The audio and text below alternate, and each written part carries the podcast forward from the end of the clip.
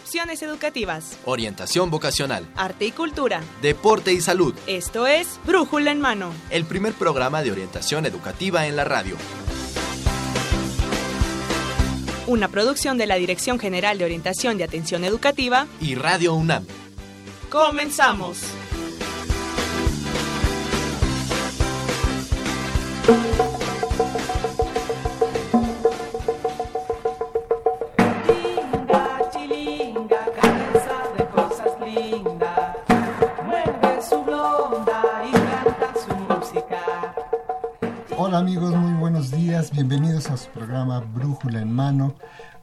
Primer programa de orientación educativa en la radio. Les habla Octavio Angulo Borja y bueno, hoy 25 de noviembre de 2019, en el programa 1219. Bueno, el día de hoy tenemos dos temas muy interesantes a tratar y bueno, uno de ellos es la música como profesión. Y el segundo tema es Fiesta 5D del Voluntariado Universitario. Y para ello, bueno, vamos a dar inicio al programa con el tema La música como profesión. Vamos a escuchar una cápsula.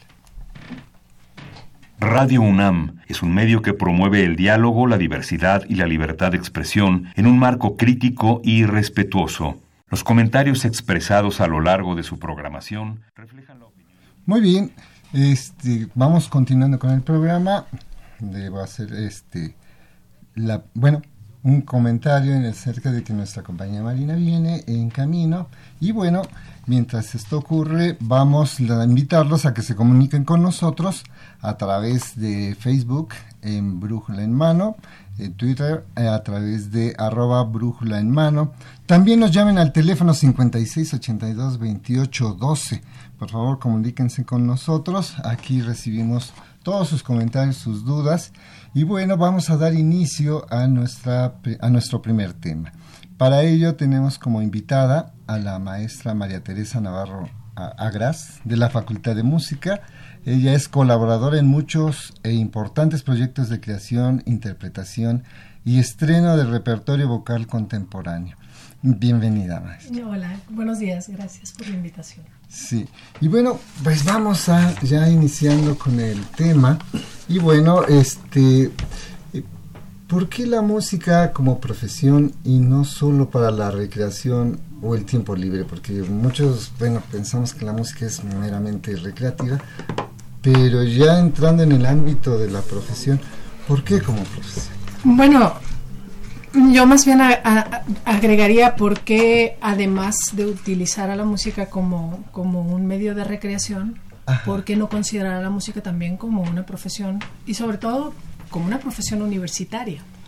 Y yo creo que es válido tener eh, distintos pasatiempos y actividades recreativas, pero como en todo también necesitamos quienes nos guíen a lo largo de estas actividades recreativas. Y en este sentido es en el que el músico profesional o profesionista tiene un gran campo de acción. Independientemente de esta función de entretenimiento de la música, hay muchas otras funciones eh, en donde utilizamos a la música y en donde la música tiene una gran injerencia en las artes en general. Entonces, pues, ¿por qué como profesión? Porque tenemos un compromiso con la sociedad, un compromiso con el arte y también con todas estas nuevas eh, tendencias de, creación eh, e interpretación. Eh, las posturas actuales sobre la interpretación de música antigua, por ejemplo, o la creación de nuevo repertorio. Entonces, sí hay un gran campo de acción para un músico profesionista. Sí, me imagino ya que como profesión esta parte de la bueno, yo que soy un poquito este medio neófito en la materia, es la, ya la partitura, armar la música, escribirla, interpretarla, todo esto tiene una serie de reglas, formas, este tiene también así como nuestro alfabeto. Sí, pues eso es un, lenguaje, es un lenguaje que hay que aprender a, manejar a, a, la par de la habilidad de tocar un instrumento. Que, que, yo creo que la música eh, desde un aspecto recreativo se limita a poder recrear eh, más o menos los sonidos y poder acceder al instrumento. Pero ya un trabajo o una labor interpretativa o participar en un ensamble, en una orquesta o como solista o en una producción implica otra serie de habilidades y conocimientos que, bueno, forman parte del plan curricular de las carreras que tenemos en la Facultad de Música. Sí, que eso ya precisamente le daría el carácter profesión. Así es. Para desarrollarlo ya de una manera ya bien, bien, a través de una técnica, a través de un conocimiento, desarrollar toda esta parte. ¿verdad? Así es. Muy bien. Y bueno, eh, en la Facultad de, de Música, ¿Qué carreras son las que se imparten? Porque luego hay mucha duda que nada más se piensa que es este tocar un instrumento y ya. O, preguntan cuántos instrumentos tocas. también. Exactamente. Y bueno, en ese sentido, ¿cuántas este, carreras se imparten? Y bueno, igual, me imagino que como toda profesión también tienen sus requisitos, sí tienen prerequisitos. Sí, en la Facultad de Música tenemos seis licenciaturas. eh, y cada, para cada licenciatura hay una serie de requisitos, eh, digamos, específicos para cada, para cada carrera. Eh, las licenciaturas tienen una duración de cuatro años, o sea, hace ocho semestres. Y para entrar directo a la licenciatura hay una serie de conocimientos eh, que se deben poder demostrar que se tienen. Y o digamos que todos estos conocimientos se cubren en un ciclo previo que tenemos la fortuna de tener también en la Facultad de Música, que es el ciclo propedéutico. Y en este ciclo tiene una duración de tres años, que son eh, seis semestres, se cubren todas estas eh, conocimientos y habilidades que se piden como un prerequisito para, las carreras de, de la licenciatura. Son seis licenciaturas. Es licenciatura en canto, composición, piano, eh, instrumentistas, eh, etnomusicología y educación musical. Ok, bien interesantes y la verdad es que son especialidades en la música. Sí, cada, cada área tiene, tiene sus, digamos, conocimientos básicos específicos y por lo mismo cada currículum también cubre otra serie de, de áreas de conocimiento o mayor énfasis en un área que en otra, dependiendo de la especialidad. Bien amigos, le vamos a dar la bienvenida aquí a, este, a nuestra compañera Marina Estrella. Hola Octavio. Que este, el tráfico, el congestionamiento ya está.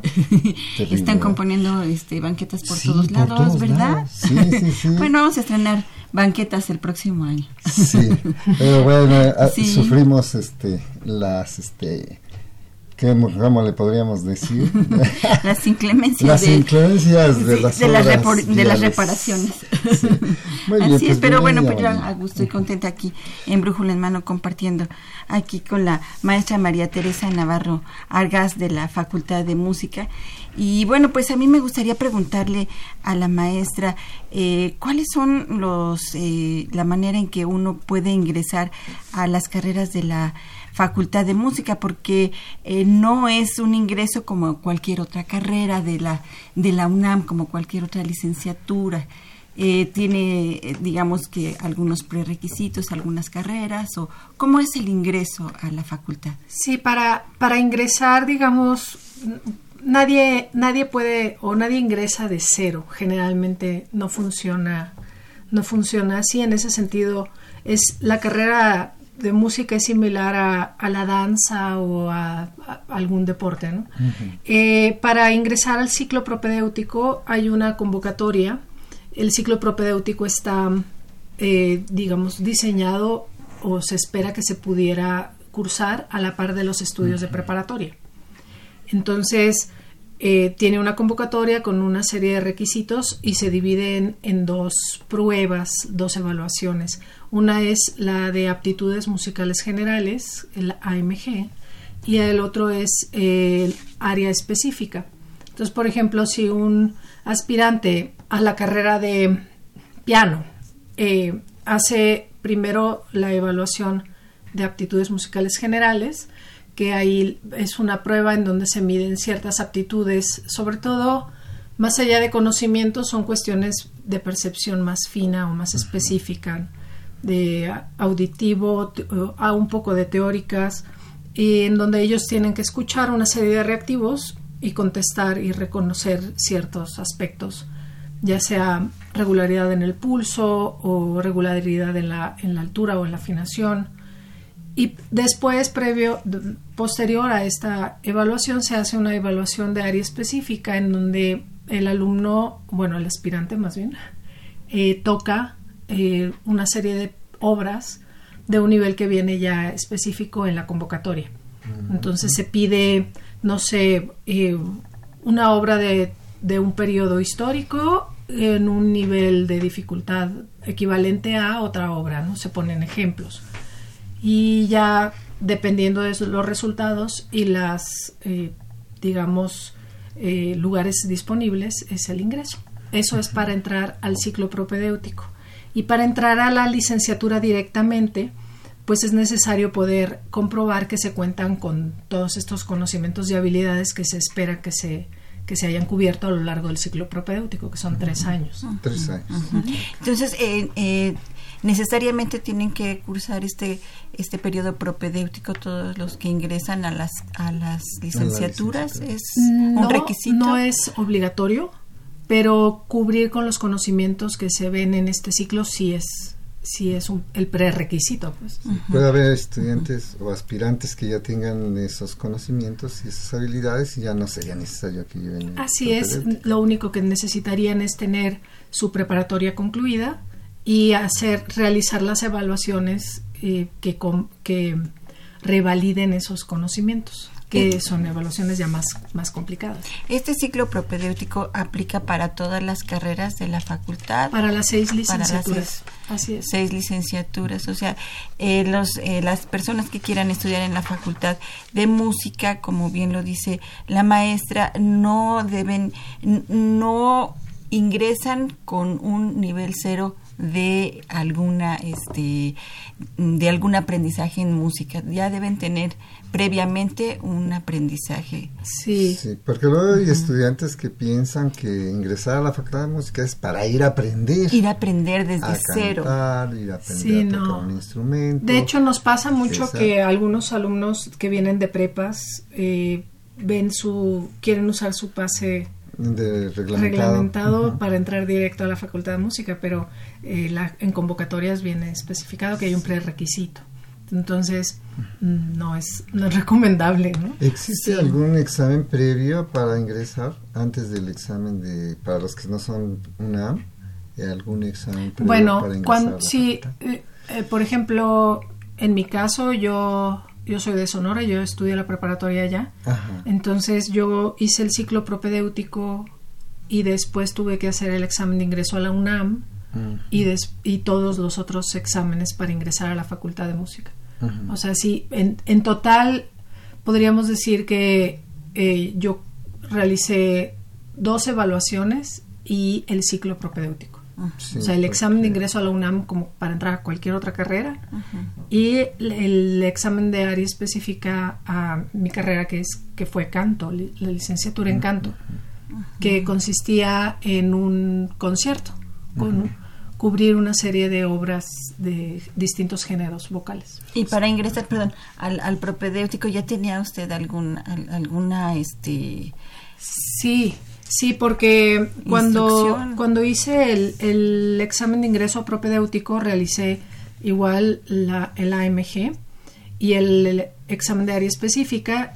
Y para el examen de área específica teníamos, y eso sigue, sigue vigente, teníamos que preparar un área antigua y una canción mexicana de concierto. Entonces teníamos, forzosamente necesitas poder cantar estos, estos dos tipos de, obras.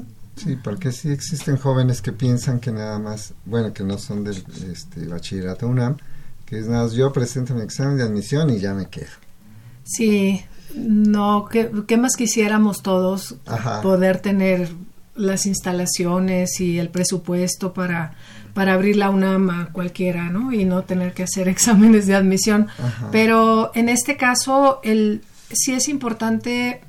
Eh, la primera pregunta era ¿por qué no la música como profesión y no solo como una actividad recreativa? Y es muy distinto ser músico por hobby a ser músico profesional. Y sobre todo cuando estamos hablando de música que denominamos música clásica. Es, es, otro, es otro grado de disciplina, compromiso, horas de estudio. Y sí, desafortunadamente podría llegar a alguien que no tiene ningún conocimiento y grandes aptitudes y habilidades, pero si la demanda es muy fuerte o muy grande y hay personas que ya llevan dos o tres años de estudios previos, pues es muy probable que tengan un nivel más alto. Entonces se quedan sin lugar. Sí, ya eh, hablando en términos de habilidades, un poquito ya lo había abordado al principio, pero sí hay para nuestros amigos que nos escuchan y que están interesados en estudiar alguna carrera de música, ¿qué habilidades usted más o menos considera que son las que debe de reunir un estudiante, un aspirante más bien? a una carrera en la Facultad de Música? Pues por una parte, yo, yo las dividiría en dos o en hasta tres grandes rubros. Eh, por una parte están las habilidades propias del instrumento, de ejecutar un instrumento, tener cierta, trabajada cierta coordinación, cierta eh, motricidad fina, sobre todo si estamos hablando de un instrumento como, como el violín o el piano, bueno, en, general todos los instrumentos, ¿no? Eh, por ejemplo, si alguien va a tocar órgano, pues va a usar las dos manos, los pies y, tiene que coordinarse en al menos tres teclados, ¿no? Ah. El, pedalier que es el, de abajo y dos teclados arriba. Entonces sí hay una cuestión de coordinación y motricidad que, debería estar ahí presta para poder hacer el trabajo de, los estudios mismos, ¿no? Por otro lado están eh, aquellas habilidades digamos, de la materia abstracta que es el sonido, ¿no? cómo manejar el sonido. Y, y, esto se vuelve muy complicado porque de una forma u otra el, sonido existe en la medida en la que lo estamos, vaya, sonando. Y muchas veces estamos trabajando en nuestra cabeza eh, desde nuestra imaginación sonora y a veces no hay necesariamente una coordinación entre lo interno con lo externo. Entre lo interno con lo externo. Un ejemplo muy fácil sería, por ejemplo, ser afinado o no serlo, ¿no? Mm, Entonces, hay, hay personas que les das una nota y, y a ver, canta esto, pim, y ya. Ah, no, mira, pim, ah. Entonces, eso no es ah, tan sencillo, ¿no? Eh, y a veces hay, hay ahí algo que no está, digamos, conectado y poder poder eh, tener también cierta cierta habilidad o ya podríamos más bien entrar hacia el lado de los conocimientos, ciertos conocimientos básicos para poder iniciar el trabajo. Quizá una lectura básica de musical em, o eh, estar presto a, ¿no? Porque no es, es, bastante complejo ya entrar a un, a un sistema de notación en donde todos estos sonidos están ahí plasmados en un papel y tenemos que reproducirlo, eh, no solo a nivel de altura, sino también a nivel de duración y espacio. Entonces se vuelve es agregarle otra complicación. Es complejo. Es, complejo, no es, es apasionante, la verdad. la verdad, sí. Sí, son solo los que tenemos la experiencia en los karaoke que después decimos, no, mejor ya le dejo ahí. sí, pero es, es, es una necesidad humana. sí, eso sí es, una necesidad humana. Cantar, bailar, eh, cualquier expresión artística se vuelve parte de la, de la esencia del ser humano. Por eso yo creo que es muy, muy importante tanto tener a la música como una recreación, como que forme parte integral de la formación del individuo y de la vida del individuo. Entonces, y escuchando la, verdad es que se nota, bueno, que debe tener grandes habilidades eh, quien se quiere dedicar a alguna carrera de la música, porque finalmente tiene que desarrollar habilidades esas de poder sincronizar sonidos internos con los externos, eh, la habilidad psicomotora, ¿sí? visomotora, está involucrado todo esto para que le permita desarrollar el sonido. Pues la verdad es que sí hay habilidades que deben estar ahí, pero y esto lo van a escuchar seguro de cualquier eh, profesionista de las artes, la habilidad no, no funciona si no hay disciplina. Y debe haber, debe haber una disciplina a prueba de fuego y, es, es, mucho trabajo y, y, mucha dedicación la que implica y entonces entra también esta cuestión medio extraña de la vocación. Que a veces cuando las cosas se ponen difíciles o estoy trabajando una obra y no me sale porque tal pasaje es muy complicado, eh, entonces, ¿qué es lo que me mueve a seguir? Y al mm. final de cuentas ahí está este querer o está este lado de la vocación que tanto quiero yo dedicarme a esto porque le tengo que dedicar muchas horas. Sí, muchas horas. Si hablando sobre la vocación, bueno, yo soy orientador educativo y en la experiencia eh, he notado que cuando los chicos o las chicas que tienen preferencia y tienen esta vocación por una carrera de música, los primeros en oponerse son los padres. Y dicen, no, yo me recuerdo una madre que le decía a su hija, y bueno, la cité a la señora también, decía, no, es que estudió una carrera de verdad. Le a ver, a ver, señora, diga. O sea, ¿por qué está diciendo eso? No, porque no hay campo de trabajo. En otras carreras sí hay mucho campo de trabajo y demás. Y en ese sentido eh, va mi pregunta. ¿Cómo está el campo de trabajo de, alguien que se tiene una profesión en música. Es, es, es, complejo el campo de trabajo porque yo no le limitaría a un solo, campo, ¿no? Eh, en este caso, bueno, me pongo yo de ejemplo porque es el ejemplo que tengo más próximo, pero yo, yo vivo de dar clases, eh, de, bueno, mi labor académica y en la Facultad de Música y en la UNAM, y a la par mm, tengo una actividad como concertista, pero no es mi, digamos que mis ingresos no dependen únicamente del concertismo. Otros colegas, dependiendo también del instrumento, tienen la fortuna de haber ganado una audición para una orquesta y trabajan como músicos en orquesta, ¿no? como intérpretes, viven del concertismo. Pero yo creo que en el campo de laboral de la música tenemos muchas posibilidades. Una es la docencia, otra es el concertismo y otra es la investigación, que también se hace bastante investigación. Depende del, de la carrera, ¿no? del área. Ahora, en, México no se vive tanto del concertismo, en otros países sí, y también tenemos, eh, hay muchos mexicanos haciendo carrera internacional. O sea que pues es, es cuestión de... es que es cuestión también de... De, encontrar su propio nicho.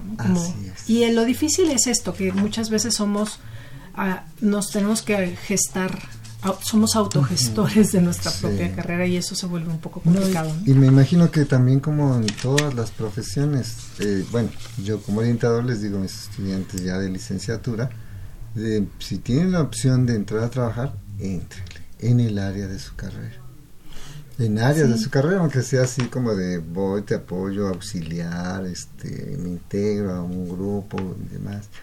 Porque esto les va dando esa experiencia. En el caso de la música me supongo que es lo mismo. Sí, tenemos alumnos que empiezan a trabajar, inclusive hay quienes trabajan desde antes de entrar que ya están, forman parte de algún grupo o dan clases en cierto, cierto nivel básico.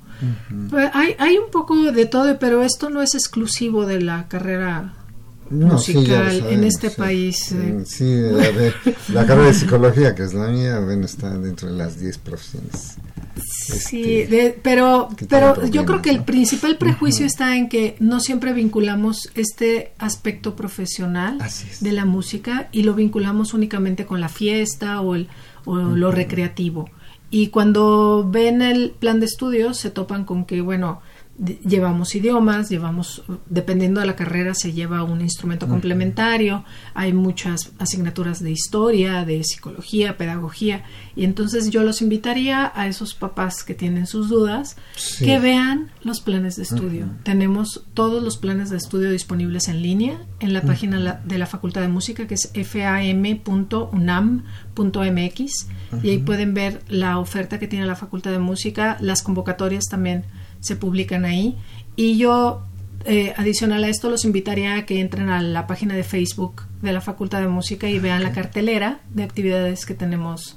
Esta semana nada más tenemos como 60 actividades en las salas de concierto, ¿no? Entonces, que vayan, que vayan y que nos conozcan y que vean qué hacemos. Y hablando precisamente de estos eventos, nos dice Daniel Lezama, que nos está escuchando por el 860 AM de Radio Universidad Nacional, que le encantaría que los conciertos eh, fueran eh, más accesibles. Pero bueno, usted nos está diciendo que en la Facultad de Música están abiertos al público. Sí, cualquiera puede, puede ir a, escuchar alguno de los conciertos. Así es que bueno, pues ahí lo tienes, Daniel Lezama, tienes otra opción, él dice que ha ido a la sala Netzahualcoyot y bueno, pues le gustaría tener más eventos como los que eh, él vivió en la sala Netzahualcoyot y bueno, pues aquí tenemos es una, una oferta eh, repito, consulten la cartelera, pero hay una serie de conciertos dominicales en la Facultad de Música que está en Jicotencatl 126 en Coyoacán. Y ah, en la sala Xochipili tenemos una serie de, de, conciertos dominicales donde ha estado tanto solistas como la orquesta o la banda de la Facultad de Música y son entrada libre. Perfecto, pues esa es una muy buena opción aquí al sur de, la ciudad y bueno, pues también hay eh, muchas opciones. Daniel Lezama, solamente hay que ingresar a lo mejor y buscar estas opciones que son abiertas al público. Sí, vean, sigan nuestras redes y ahí también pueden conocer a, algunos de, nuestros egresados, eh, alumnos eh, y académicos. Y bueno, también nos está viendo Alex Hernández a través de Facebook, también Claudia Ailuardo y también Rocío Clavel, quien le envía saludos y felicitaciones por su reciente premio Redunja porque bueno, pues para ella usted es un orgullo 100% de la UNAM. Ay, muchas gracias, muchas gracias.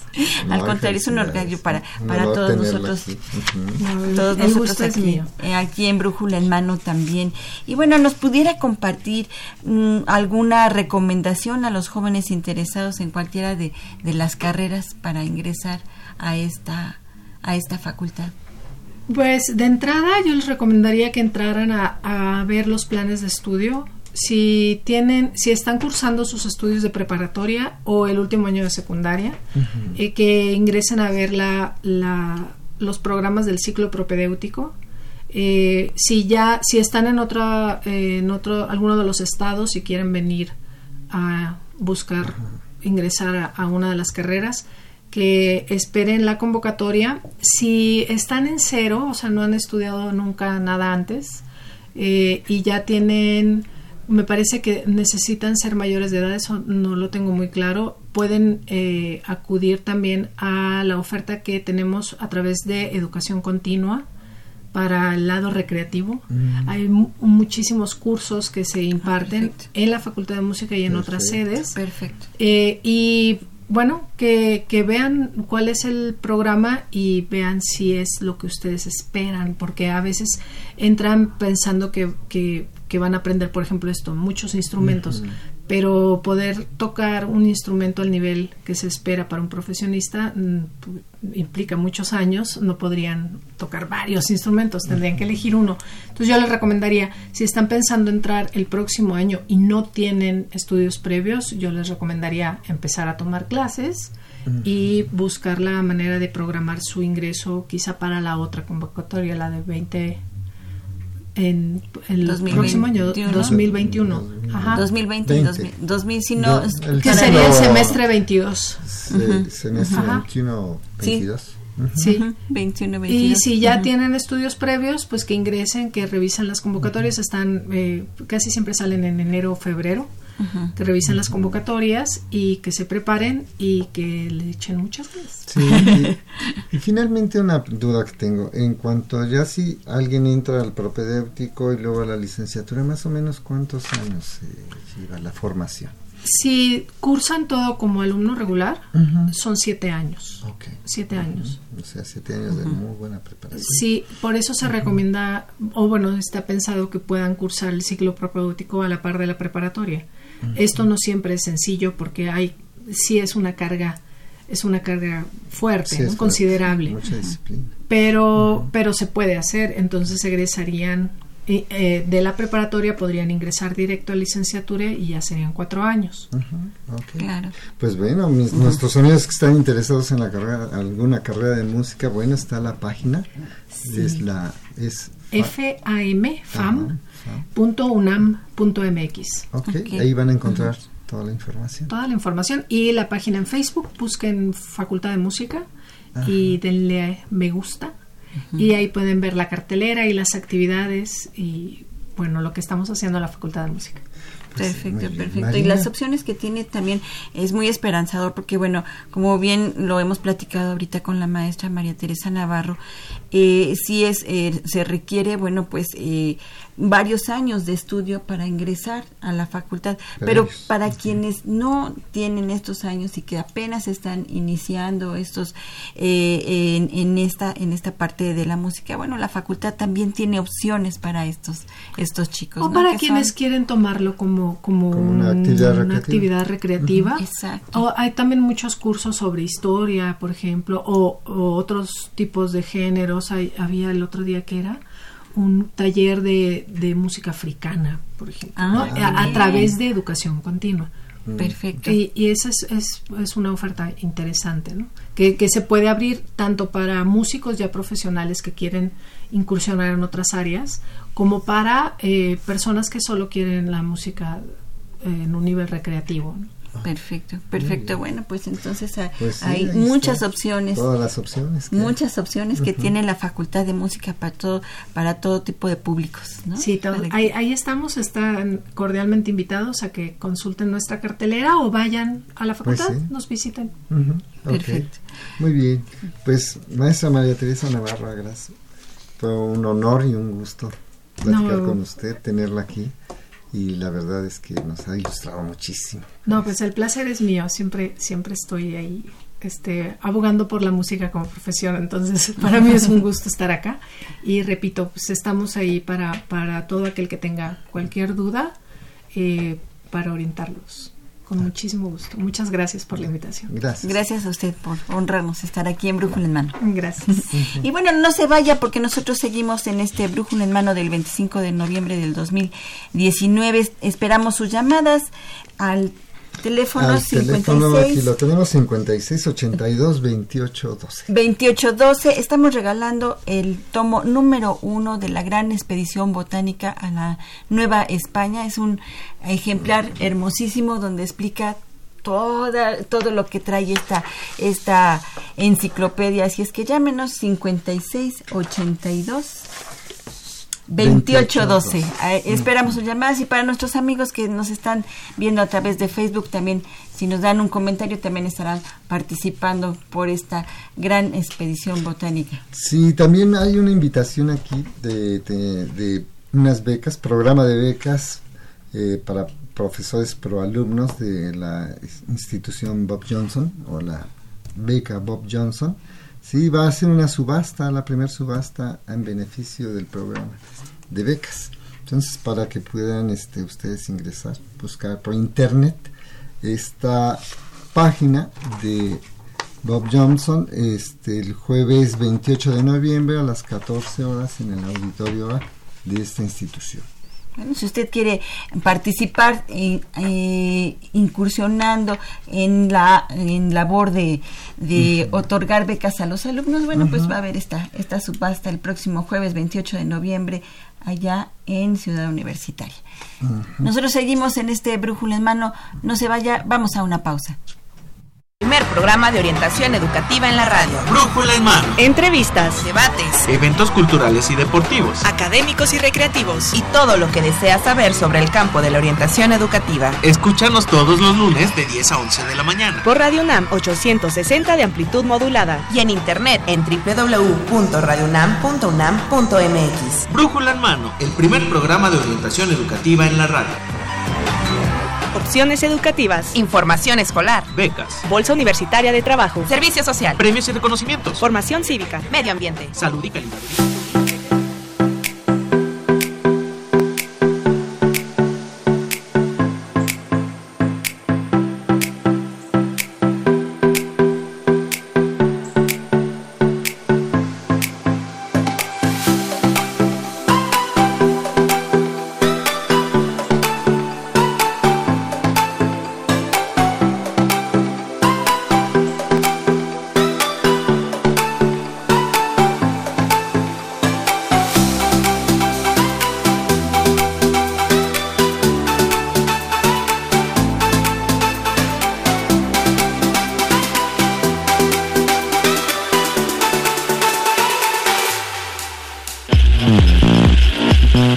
Servicio social. Y bueno, regresamos a este brújula en mano en nuestro bloque de servicio social, Octavio, con un nuevo tema. Sí, con el tema de fiesta 5D del voluntariado universitario. Y bueno, para abordar este tema, este, en este bloque tenemos dos invitadas. Que, eh, bueno, la licenciada Celeste Cruz Áviles, ella es jefa del Departamento del Voluntariado Universitario en la de Guay. Hola, Bienvenida, ¿qué tal? Buen día, muchas gracias. También contamos con la presencia de la licenciada Sandra Ortiz Ávila. Ella viene de los Centros de Integración Juvenil y ella está ubicada en el área de movilización comunitaria. Bienvenida. Muchas gracias por la invitación.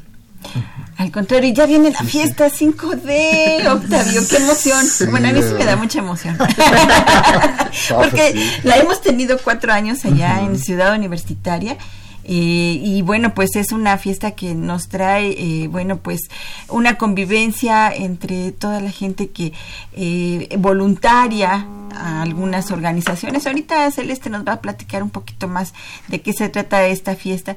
Y bueno, pues es una, una, una gran fiesta en la que todos todo el público en general y los universitarios se pueden unir. Y además conocemos también a muchas personas que están dedicándose precisamente al voluntariado universitario que es muy muy interesante Celeste tener tener este, el voluntariado universitario en la en la UNAM y que es y que bueno pues lo conozcamos porque pues es muy interesante. Más bien platícanos. Yo ya me voy a callar para que tú nos digas muchas gracias pues sí estamos la verdad que muy contentas de que se va a celebrar por eh, cuarto el cuarto año consecutivo la fiesta 5D que es en el marco del Día Internacional de las y los Voluntarios y pues afortunadamente en la universidad el programa ha cobrado cada vez más fuerza, se ha ido posicionando, contamos con un grupo de, de, enlaces del voluntariado universitario donde participan este, representantes de museos, de direcciones, escuelas, facultades, institutos, nadie se queda fuera, ¿no? Ah, Decimos el voluntariado es para toda la comunidad universitaria eh, no nada más para la comunidad estudiantil, ¿no? Entonces, en cualquier momento de la vida universitaria se puede hacer voluntariado. Todo el talento, toda la creatividad, todas las habilidades, los conocimientos de nuestra comunidad, pues se pueden poner al beneficio de nuestra propia comunidad o de lo social, ¿no? En beneficio de otras comunidades eh, que se encuentran en situaciones de desventaja o vulneradas, ¿no? Entonces, en ese sentido va esta, esta, esta invitación para ser voluntarios y en la fiesta 5D, eh, como cada año, vamos a tener un, la participación de eh, organizaciones de la sociedad civil. Son de distintas temáticas, eh, muchas de ellas. Sin embargo, este año queremos hablar de un tema, porque cada fiesta es temática, ¿no? Entonces, este año el tema es el fortalecimiento del currículum social. ¿No? que para nosotras ha cobrado con mucha relevancia. ¿En qué sentido? Pensamos que mm, los universitarios, eh, pues sí, nos preocupamos mucho ¿no? por nuestra trayectoria académica, profesional. Y también ahora hay que pensar en fortalecer una trayectoria social, ¿no? Como, como todos nuestros conocimientos los ponemos al servicio de alguien, ¿no? Que esos conocimientos tengan, pues, eh, que se implementen en la práctica y beneficien a, a otros entornos. Entonces ahora eso es lo que queremos ir posicionando, ¿no? Con, con los estudiantes sobre todo, fortalecer este currículum social y para ello pues vamos a tener también charlas, charlas breves, ¿no? Hay una organización que se llama Currículum Ciudadano, que ellos lo, nombran de esa forma, pero ellos cuentan con una plataforma que se pueden registrar y al interior de la universidad pues la idea es esto, ¿no? Que desde que los estudiantes están en el bachillerato se sumen acciones, proyectos de voluntariado y que claro puedan tener ahí unas constancias que, que lo que lo avalen no su trabajo su experiencia pero que también van adquiriendo otras habilidades no que les pueden dar herramientas más sólidas para elegir un servicio social ya cuando llega su momento o alguna experiencia en lo laboral. Además eh, de la participación de las organizaciones vamos a, a compartir también el espacio con un programa de servicio social que hay en la dirección que es el impulso al desarrollo de empresas sociales, que son empresas, en su mayoría microempresas, empresas familiares, que colaboran con el Fondo de Desarrollo Social, Fondeso, y que en la DEGOAE siempre eh, les damos un espacio para que después de todo el proceso de las brigadas interdisciplinarias de estudiantes que acompañan a estas empresas, pues también tengan un espacio para la comercialización, ¿no?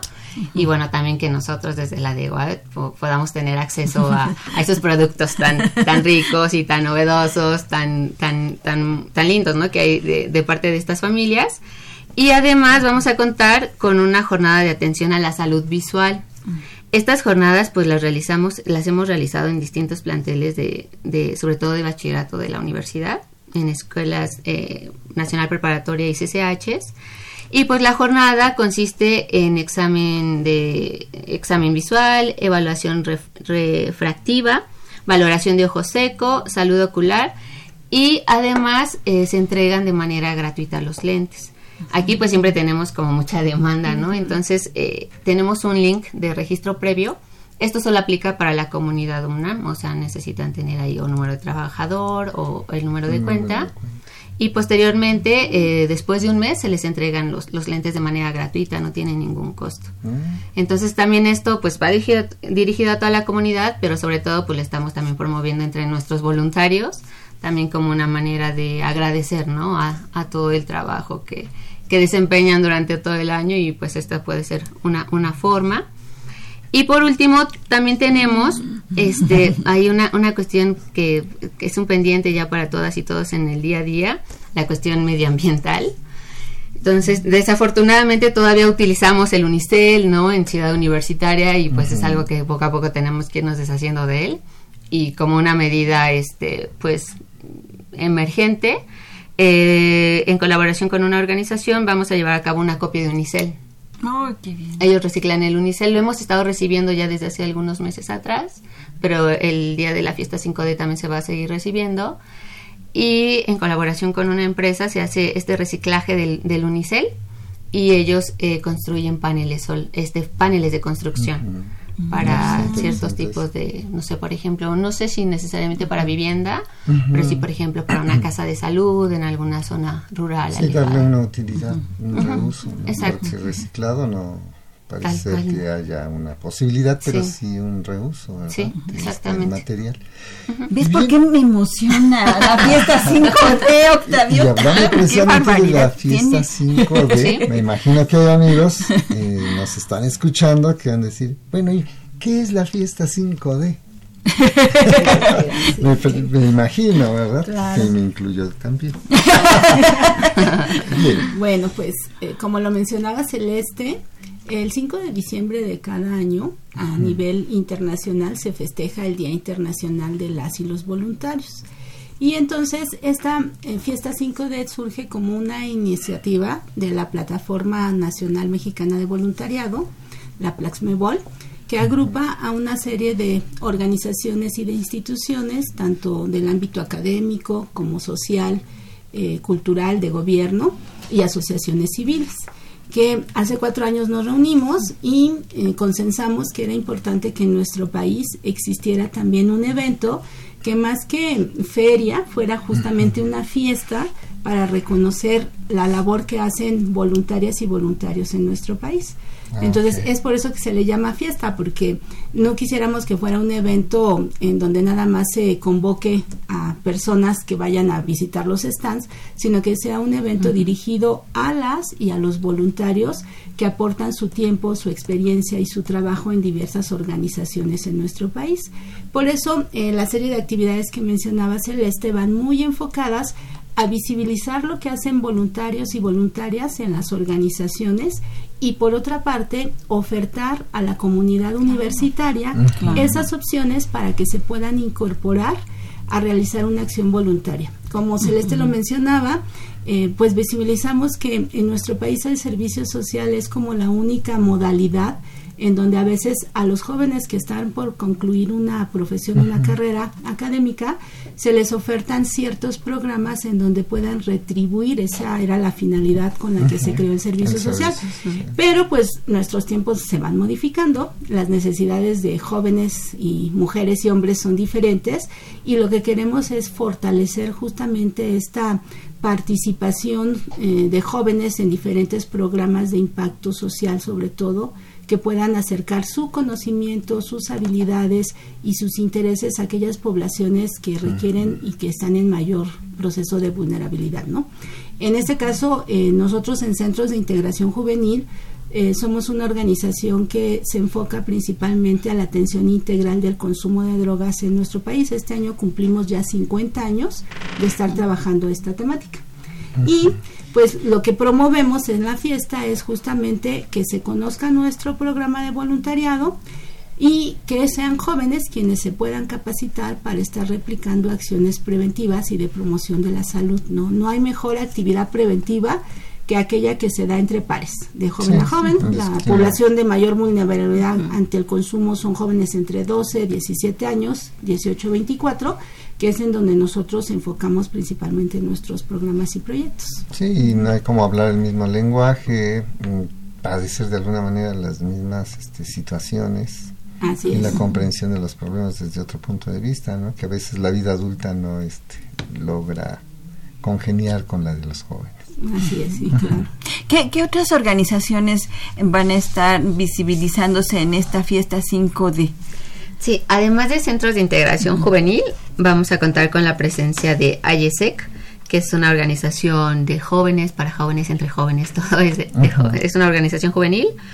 Hay otra organización que se llama Proyectos Culturales, que ellos organizan bicirodadas en Noche de Museos en la ah, Ciudad de México. Y esta vez nos van a, aportar un, un, taller de defensa personal. Ahí en, en, la explanada de la dirección de la de GOAE va a estar también la Alianza, la Alianza Mexicana de Voluntariado. Ellos también van a contribuir con un, una charla que, va a ser sobre voluntariado transformador. Está también la organización Yacosiwat, que ellos trabajan por la dignidad de la mujer y sus derechos. Nos van a acompañar nuestros, nuestras colegas de la Escuela Nacional de Trabajo Social.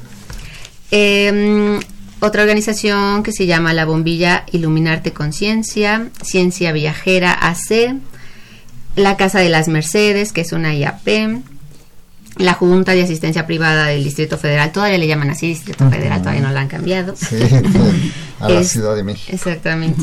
Hay otra organización que se llama Manitas Unidas por Cadenas de Esperanza.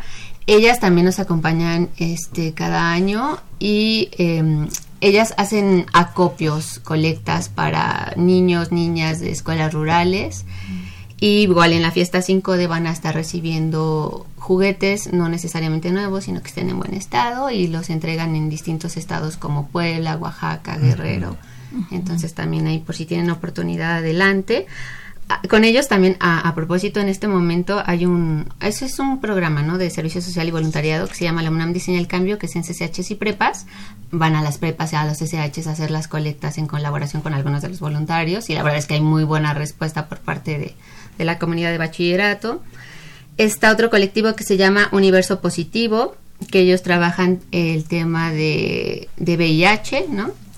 Hay otro que se llama, es una fundación, Ceres Arte, eh, ellos trabajan más como la cuestión artística, ¿no? También em, la recuperación de espacios públicos.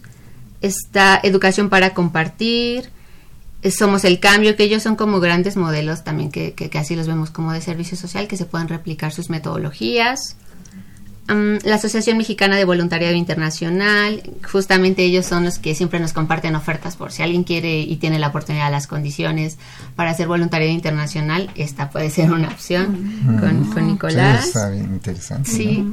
Eh, Ríos Tarango, que también es una organización que retoma temas de medio ambiente. NAHOP, que es otra organización juvenil y que hace poco ellos lanzaron el primer directorio de organizaciones de la sociedad civil de jóvenes, ¿no? Con el apoyo de, del gobierno de la Ciudad de México.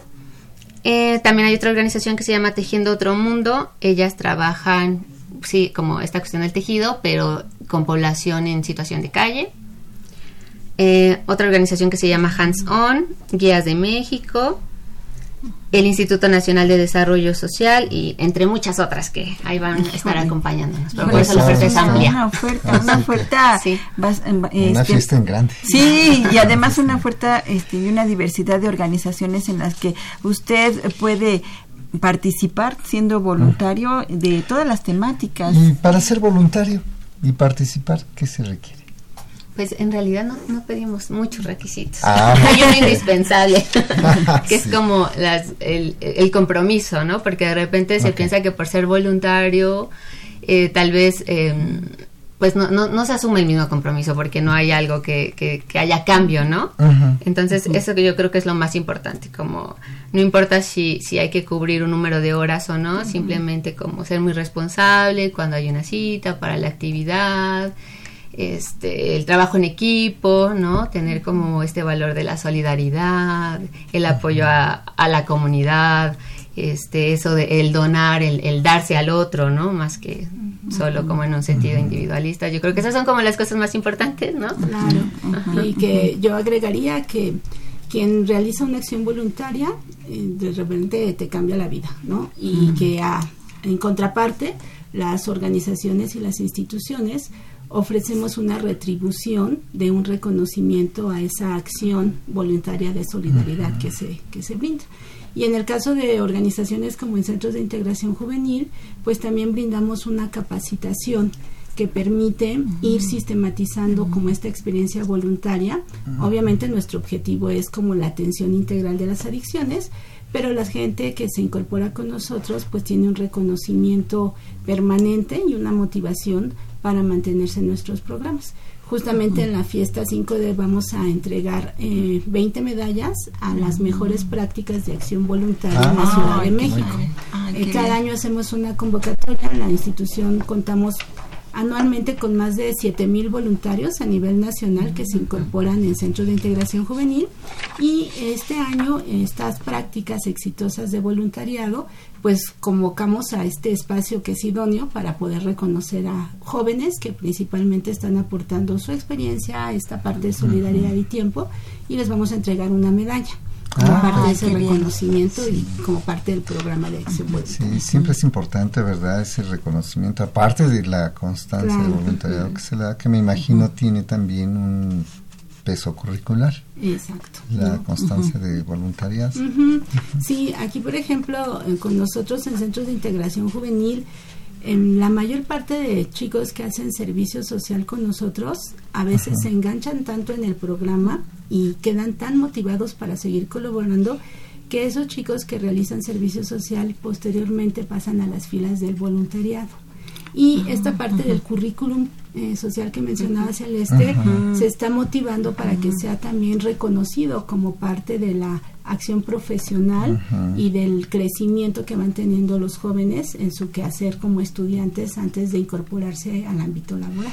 Sí, de alguna manera es esta parte del currículum social, es la conciencia social, ¿no? Podríamos pensarlo en esos términos, en donde, bueno, se genera ese compromiso, esa eh, comprensión, entendimiento de los problemas que se vive y el planteamiento de soluciones. Y participar precisamente en esas soluciones. Me imagino que así en una estructura muy general podríamos hablar del currículum social. ¿Estoy bien? Sí, como visualizarlos como agentes de cambio, ¿no? Como ah, cada quien desde sus espacios puede generar, eh, contribuir a ese cambio local, global, ¿no? Siempre hay posibilidades y muchas alternativas. Lo que también se ha buscado es que pues el sector privado o quien contrata a jóvenes reconozca esta acción solidaria como parte de ese currículum profesional, ¿no? Que cuando un estudiante llegue con una carta de recomendación y de reconocimiento de su acción voluntaria, sume puntos para cuando aplique a una vacante en el ámbito privado ya de, la labor eh, profesional a la que se puede. Sí, porque habla mucho ya del compromiso, ¿no? Y la responsabilidad que adquiere de manera voluntaria y que, bueno, obviamente es muy reconocida, me imagino, por los empleadores y por las empresas, ¿no? De requerir gente con ese, perfil. Y con experiencia, ¿no? Y es, una, es una, es una, una forma de, de, adquirir una experiencia laboral no remunerada. Y no por ser no remunerada no es una experiencia profesional. Tanto que se les pide ahora a los jóvenes que tengan esa experiencia, antes de trabajar y que es, es como un requisito para el ingreso al campo laboral. Entonces, el voluntariado eh, ahora ya este se está buscando entonces por lo que entiendo que sea ya eh, la remuneración no monetaria, pero sí una remuneración en experiencia. Bueno, en calidad de voluntario, ¿verdad? Porque ya en calidad ya de empleo, pues sí. Pero más adelante a lo mejor eso ya va a ser remunerado. Y es el plus, ¿no? Con el que puede llegar alguien, un aspirante a ocupar una plaza en alguna empresa. Sí, claro, ya con una experiencia previa de voluntariado, eso está maravilloso maravilloso para los jóvenes. Se nos está tenemos aquí este, ya unas llamadas Marstack. Sí, Marstack en donde, en, bueno, nos pregunta que en dónde está el centro de reciclaje. Ah, es en, la, en las oficinas de la Dirección General de Orientación y Atención Educativa frente a las islas de Ciudad Universitaria, en donde está el módulo de atención, ahí hay un, un contenedor de, Unicel. Así es, ahí, ahí vamos a esperar tu Unicel, Mar, ahí en la Dirección General de Orientación. Y a todos aquellos que tengan Unicel en su casa, bueno, pues puede irlo a dejar toda esta semana a la Dirección General de Orientación. Un saludo a Daila Oulin también que nos está viendo, nos está viendo por y también saludos a David Balmaceda que nos está viendo también a través de, de Facebook. Así es que bueno, si ustedes tienen Unicel, esta es una oportunidad para contactar con la empresa que hace eh, para darle un reuso. Sí, para darle este reuso al Unicel este viernes va a estar esta empresa de las 9 de la mañana a las 5 de la tarde. el horario de la fiesta 5D es de 10 a 4 de la tarde y ya nada más algo sí súper importante del Unicel como dicen, para no generar más contaminación, solo se tiene que limpiar con agua jabonosa o ya, ya, de, ya usada, pues, y cortarlo en cachitos. Ok. Pues se nos está acabando el tiempo. Sí, bueno, vamos a pedirle una mano eh, santa, a, nuestras, invitadas que, elija a la, a la ganadora, ganador de el primer tomo de la enciclopedia. Evelia Valdomino se va a llevar felicidades. Nosotros nos vamos a seguir en Facebook, ¿qué les parece? Así es que bueno, en la, este, todos nuestros radioescuchas por, del 860 AM de Radio Universidad Nacional, si quiere, nos quiere seguir, estamos en Facebook como Brújula Hermano, nos vamos a seguir platicando con las invitadas.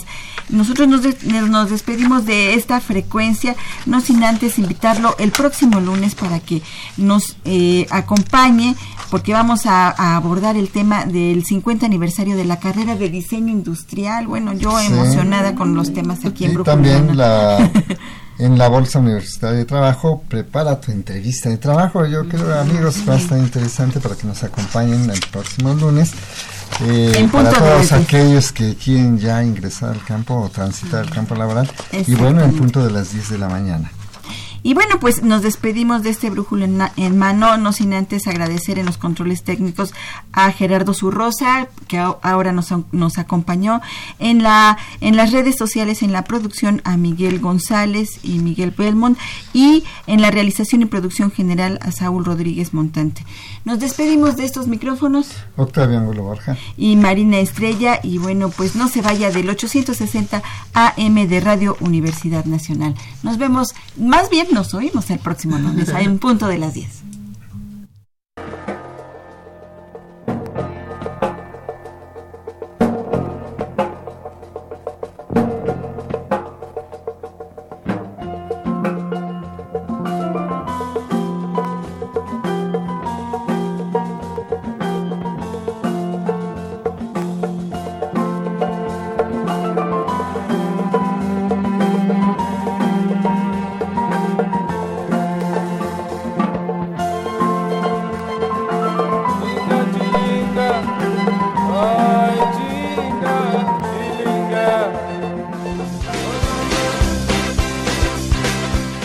Dirección General de Orientación y Atención Educativa y Radio UNAM presentaron Brújula en Mano, el primer programa de orientación educativa en la radio.